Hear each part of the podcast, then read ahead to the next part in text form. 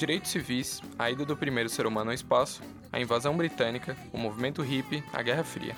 Certamente, a década de 60 foi um dos períodos mais conturbados de todos os tempos.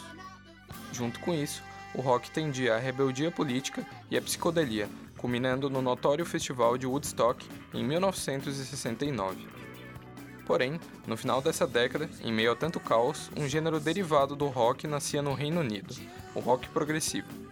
As influências mais fortes vinham do rock psicodélico, do jazz, da música erudita e eventualmente haviam intersecções com gêneros como art rock ou rock experimental. Um dos discos mais influentes de todos os tempos foi categórico para a existência do gênero, o Sgt. Pepper's Lonely Hearts Club Band dos Beatles. Em meados de 69, alguns jovens ingleses já se reuniam para formarem as primeiras bandas do gênero.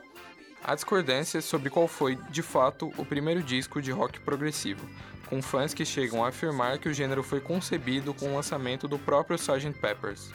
As principais características do rock progressivo, ou prog, são as longas suítes, as músicas divididas em várias sessões, ou atos, o virtuosismo musical, o teor atmosférico e narrativo e as oscilações durante as faixas. Além dos instrumentos mais populares do rock, a guitarra, o baixo e a bateria, o gênero geralmente contava com sintetizadores, melotrons, flautas e mais uma grande gama de instrumentos. Afinal, o último rótulo que pode se atribuir é o de engessado. Depois dessa breve introdução, vamos à história do prog, trazendo um panorama do que foi esse gênero tão marcante na cultura setentista.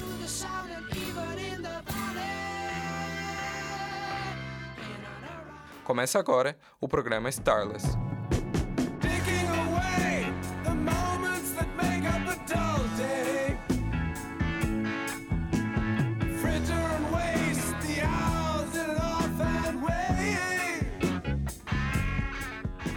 Algumas bandas como o Pink Floyd, que você acabou de ouvir, já existiam naquela época, mas possuíam uma sonoridade mais alinhada ao rock psicodélico mas houve um disco em específico que concretizou e codificou o rock progressivo, norteando as bandas inglesas da época.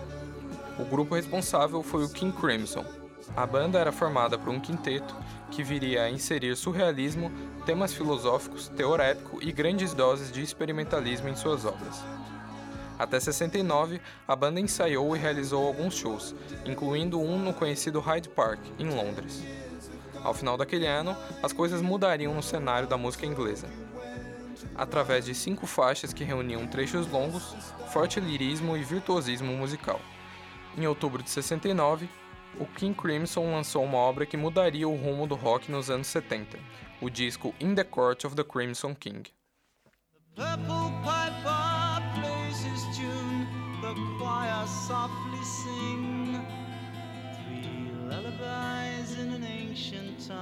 For the court of the crimson.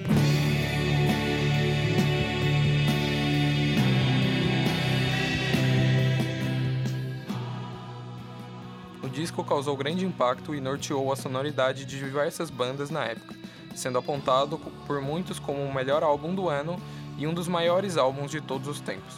Seguindo em sua discografia, encontramos outras obras que mantinham o caráter atmosférico os temas complexos, tempos quebrados e composições, via de regra, geniais. De sua obra, destaca o Larkstones in Aspic, de 1973, o Discipline, de 1981, e a obra que foi lançada entre os dois, o Red, de 1974, cuja faixa de encerramento dá nome a este programa.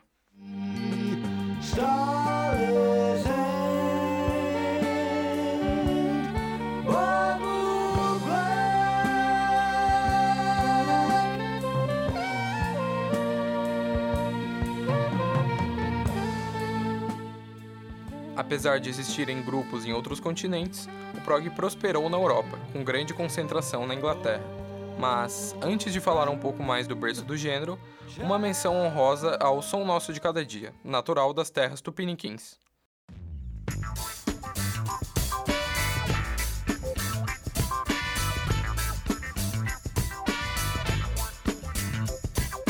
Dentro dessa situação, eu só posso convidar você pra vir dançar comigo.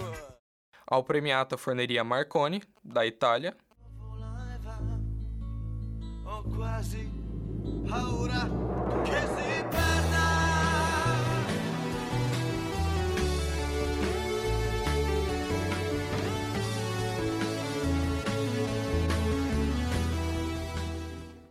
Ao Focus, da Holanda.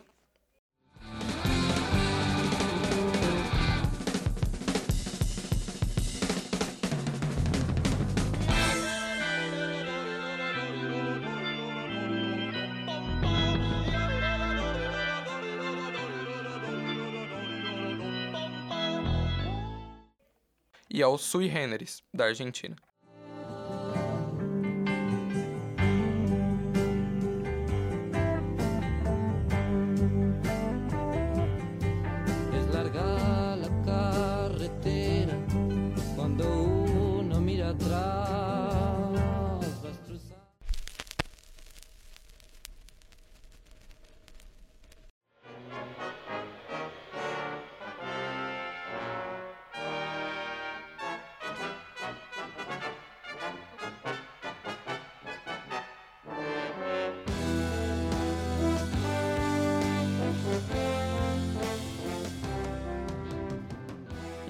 Voltemos às terras britânicas e a uma banda já citada, o Pink Floyd, o expoente de maior sucesso comercial.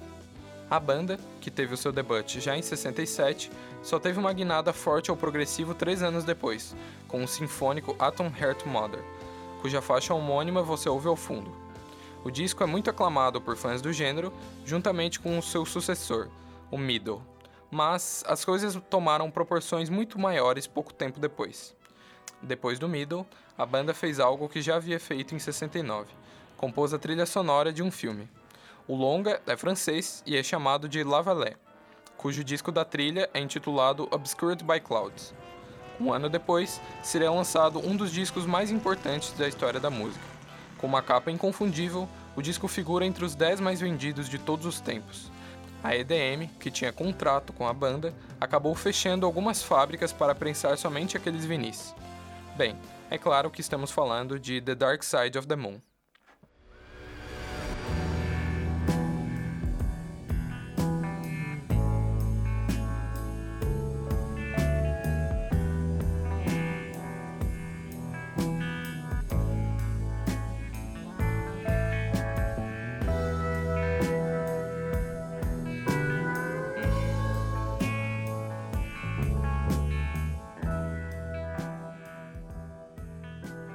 Poucas coisas reverberaram tanto na história do rock quanto aquelas faixas entrelaçadas que contemplavam as mais variadas nuances. Mas, bem, a banda ainda produziu mais discos primorosos.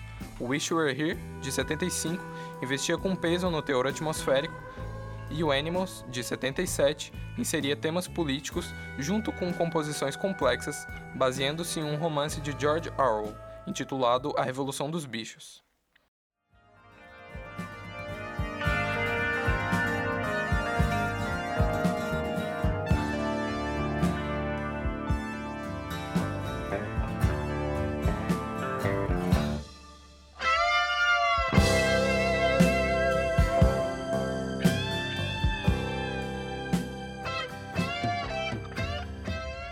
Outras bandas britânicas também foram muito importantes para o gênero, mas para falar um pouco mais sobre elas, vamos para uma entrevista com Vinícius Mendes, tecladista, baixista e grande fã de rock progressivo, que falará um pouco sobre como é tocar as músicas do gênero. É, assim, pessoalmente para mim mesmo já é já é bom na, na aprendizagem. Desde o início, quando eu comecei a tocar no, no teclado, por eu tá por eu gostar dessas músicas assim mais voltadas para o virtuosismo e querer aprender a tocar elas, isso já me trouxe um grande crescimento no instrumento. É, é um gênero que é assim bom, mas menos para justamente para isso, para quem está tocando. E é uma é uma boa aprendizagem para tocar prog e até mesmo para quem não para quem não vai para quem não quer se dedicar pro gênero e acaba tocando por diversão assim e acaba tipo subindo de nível para usar, pra usar um termo meio coloquial. Ah, o In The Court é o que codificou, codificou mais ou menos o gênero, mas eu não sei se eu diria que é o primeiro. Eu eu, eu sou mais pro lado de dizer que o Pet Sounds foi o primeiro conhecido, assim, mas. Também não. Eu procuro não. Não tomar muito lado nessa discussão, porque. É, é meio difícil chegar a um consenso nisso, sabe? Outro dos pilares do prog foi o Yes, que compôs Roundabout, música que iniciou este programa. Dentre os seus melhores e mais notórios discos estão Close to the Edge, Fragile e o The Yes Album. O Yes foi o que mais que mais dá para perceber nos, é os arranjos deles, né, mais focados pro solo. Eu lembro que eu li uma, uma entrevista, eu não lembro se foi do com o John Anderson ou o Steve Howe, mas eu sei que um deles falou que eles nas suítes deles eles realmente tentavam dar tipo uma, mais ou menos um solo para cada membro e isso acabou se tornando algo, algo marcante pro, pro gênero no, no geral também. Isso influenciou muito das outras bandas. E também eles que eles começaram a fazer com Close to the Edge, tipo, fazer um álbum com várias suítes também foi algo que influenciou muita gente do gênero. Ademais, bandas como Emerson Lake and Palmer, Jethro Tull, Vandergraaf Generator também marcaram muito a história do rock progressivo setentista. E claro, não poderia faltar o Genesis. É, o interessante, inclusive, do Genesis é que o próprio Tony Banks dizia que ele. Como eles. Como eles não se consideravam assim tão virtuosos quanto, quanto as outras bandas do prog, eles tentavam assim meio que compensar com tentando ser mais criativo nas sonoridades, assim, isso isso dá pra se, dá pra se perceber com, com a guitarra do Hackett ou os, os solos do Tony Banks. E eh, isso acabou dando. trazendo uma influência mais assim. mais para as texturas do som, que acabou sendo meio, meio que pioneiro. Não, não sei se eu diria pioneiro, mas tipo, realmente uma. influenciou bastante. Também as, as, as suítes deles. A suíte, na verdade, né? Supper's Ready. Que também. Eles, eles traziam um lado mais pastoral pro prog. E uma das grandes particularidades do gênero foi a transição de algumas bandas de rock progressivo para o pop. Sou, eu sou suspeito para falar disso, porque eu sou um grande defensor do Genesis Pop. Mas é meio que meio que foi uma necessidade, a, tanto pro tanto os músicos para eles não ficarem na mesmice de estar tá sempre tendo que trazer umas fit novas, músicas mais complicadas assim. E também uma questão dos tempos, até porque o prog estava caindo de moda. Tá, não, não só com o surgimento do punk rock, mas também era, era um movimento que estava perdendo popularidade e foi uma necessidade deles de, de pular para um para para uma musicalidade mais, mais acessível, mas eu não eu não acho que isso que isso seja demérito tanto tanto quanto outros outros outros ouvintes mais engajados pensam.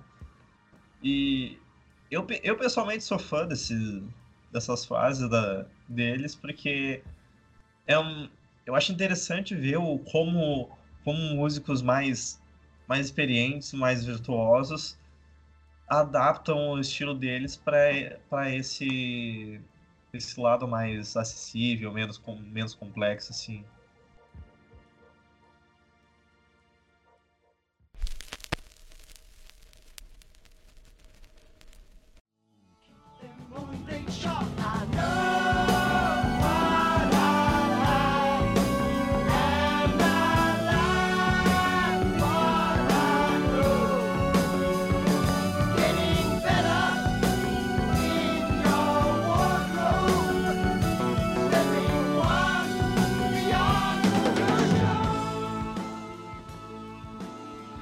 Apesar de seu auge e queda ter se dado na década de 70, o gênero ainda perdura até os dias de hoje, seja com suas influências ou com bandas que dão novos ares ao gênero, como o Porcupine Tree, o Haken, o Anathema ou King Gizzard and the Lizard Wizard.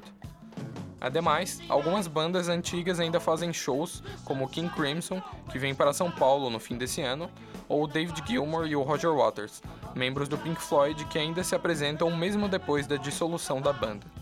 Tudo isso, é claro, é em virtude do apego dos fãs que ainda amam pôr os fones de ouvido e apreciar longas suítes, tempos quebrados, solos virtuosos e toda a excentricidade própria do gênero.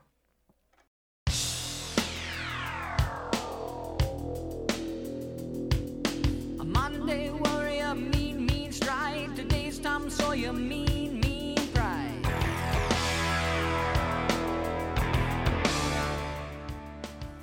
Este programa foi produzido para a disciplina de Laboratório de Radiojornalismo no primeiro semestre de 2019. Roteiro, locução e edição por Eduardo Vargas. Técnica por Pamela Andressa.